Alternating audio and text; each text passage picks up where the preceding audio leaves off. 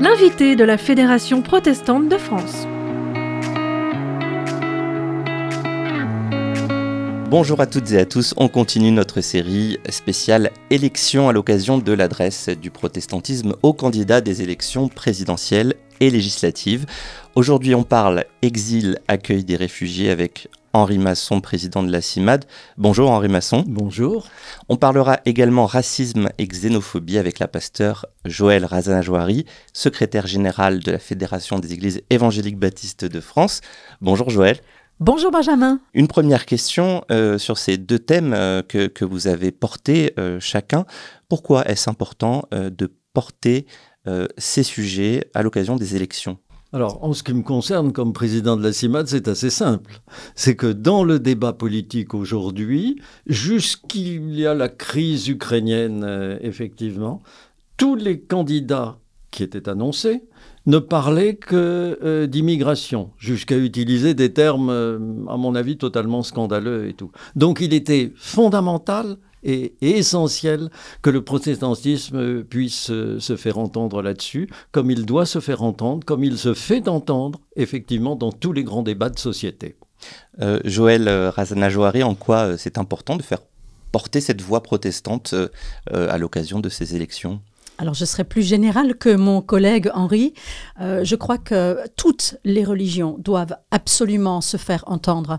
D'abord parce que politique et religion poursuivent les mêmes buts dans la société, euh, à savoir résoudre le problème humain du vivre ensemble et de la violence qui peut être générée dans ce, vivre ensemble. C'est, euh, à mon sens, puisqu'il y a une identité de but, c'est l'articulation entre le politique et le religieux qui est important. Et donc, si le politique n'écoute pas le religieux, eh bien forcément, il y a une un accroissement de potentiel de la violence dans toutes les sociétés. Je, reste avec vous, Joël. Euh, est-ce qu'il y a un verset biblique qui vous inspire sur votre thématique, qui, je le rappelle, est racisme, xénophobie? Alors, il y a un verset qui me tient particulièrement à cœur, c'est le verset de l'apôtre Paul au Galates, chapitre 3, verset 28. Il n'y a plus ni juif ni grec, il n'y a plus ni esclave ni homme libre, il n'y a plus ni homme ni femme, car vous êtes tous un en Jésus-Christ c'est un verset cœur pour moi parce que on a trop vite, trop souvent tendance en tant qu'être humain d'appréhender les autres à partir soit d'un statut religieux, d'un statut social ou bien du genre euh, ou d'une race. Euh, alors que euh, pour nous en tant que protestants, en tant que chrétiens, tout être humain doit être vu comme un sujet unique devant Dieu. Henri Masson, vous aussi un, verset biblique qui vous parle ou un passage biblique sur votre thématique exil, accueil des réfugiés Alors c'est un passage où, Jésus, avec ses disciples, rencontre une femme, une païenne, qui euh, voudrait demander à Jésus, parce qu'elle croit qu'il a cette capacité, qui voudrait demander à Jésus de guérir sa fille. Et les disciples disent non, écarte-la, enfin cette femme est au fond une étrangère. Et Jésus lui dit lui-même, mais, pourquoi Moi je suis venu pour euh, défendre les brebis d'Israël? En conséquence, pas les autres. Pas les païens. Pas les païens. Et cette femme lui dit, non, non, je suis une créature du Créateur. En conséquence de quoi, je te demande de me donner quelques miettes. Et il dit à ses disciples, Jésus dit à ses disciples à ce moment-là, regardez euh, effectivement cette femme qui a euh, tant de foi.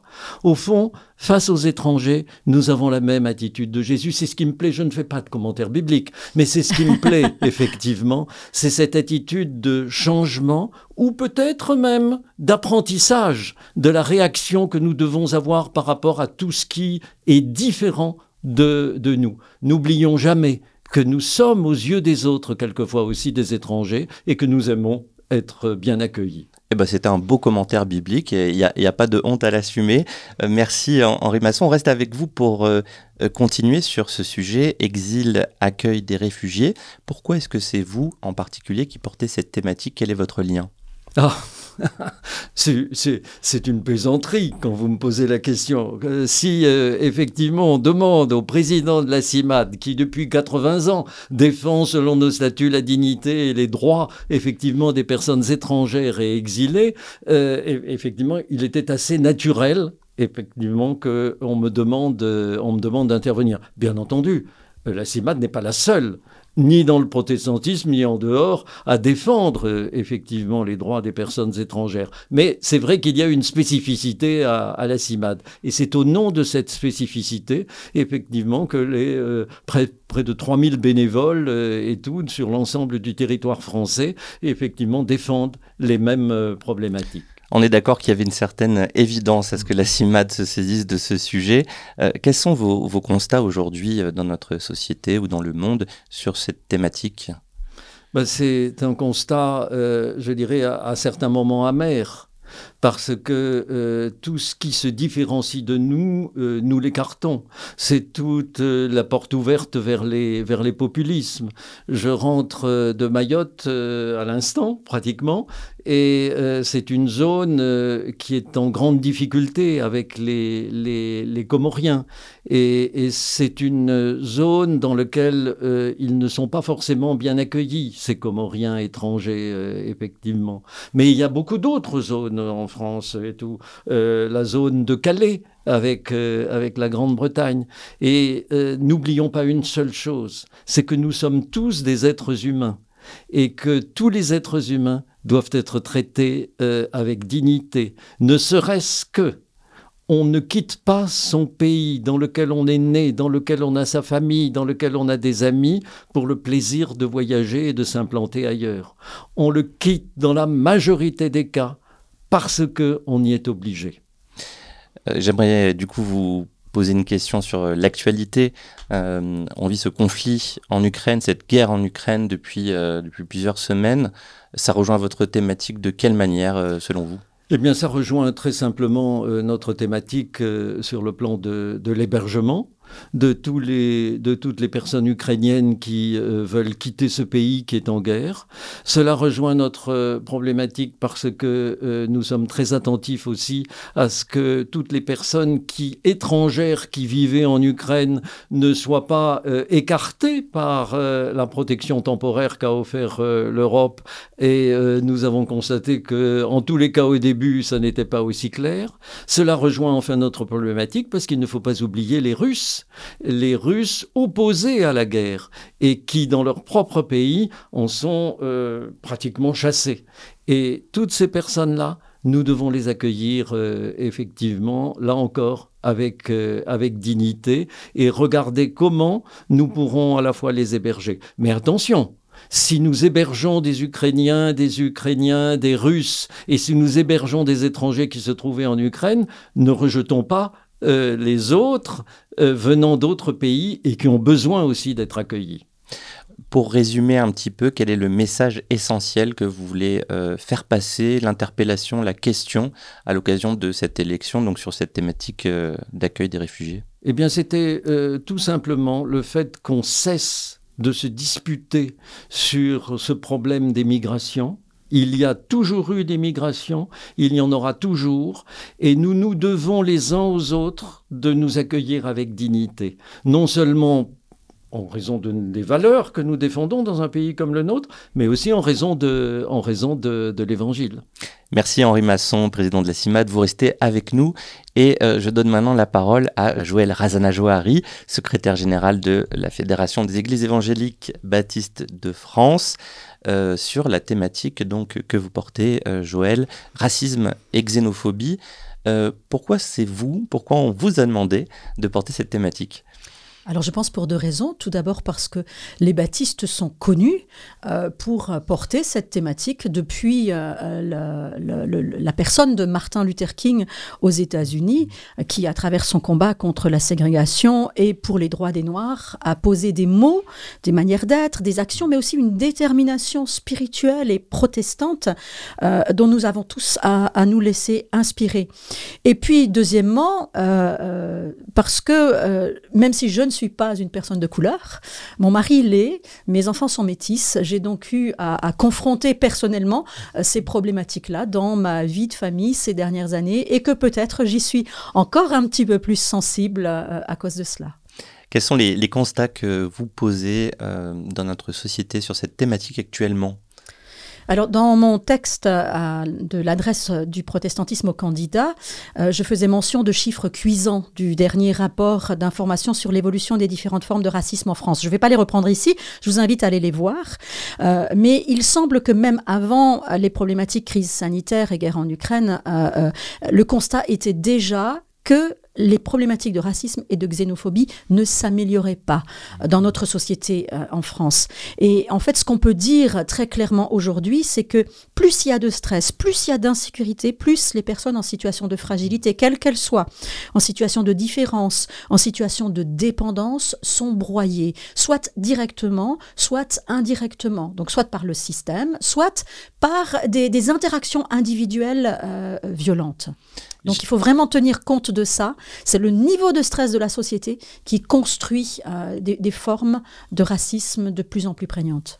J'imagine que vous devez avoir euh, aussi en tête euh, la guerre en Ukraine, au cœur de l'actualité. En quoi ça fait écho à votre sujet?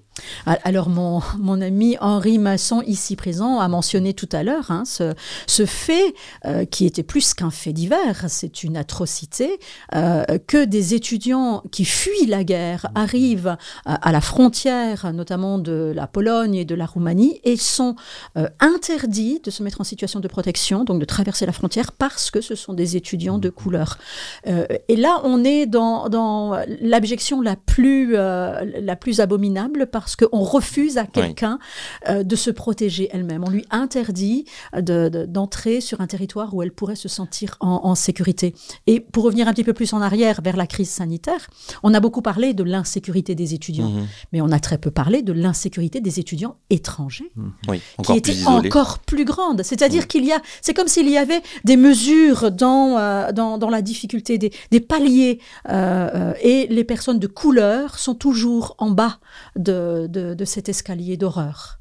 Quel est le message essentiel, l'interpellation, la question que vous voulez faire passer à l'occasion de cette élection? Alors le message que je souhaite faire passer, c'est qu'il est possible de construire une société plus fraternelle, qui refuse l'exclusion, qui fait une place à l'autre, quel qu'il soit.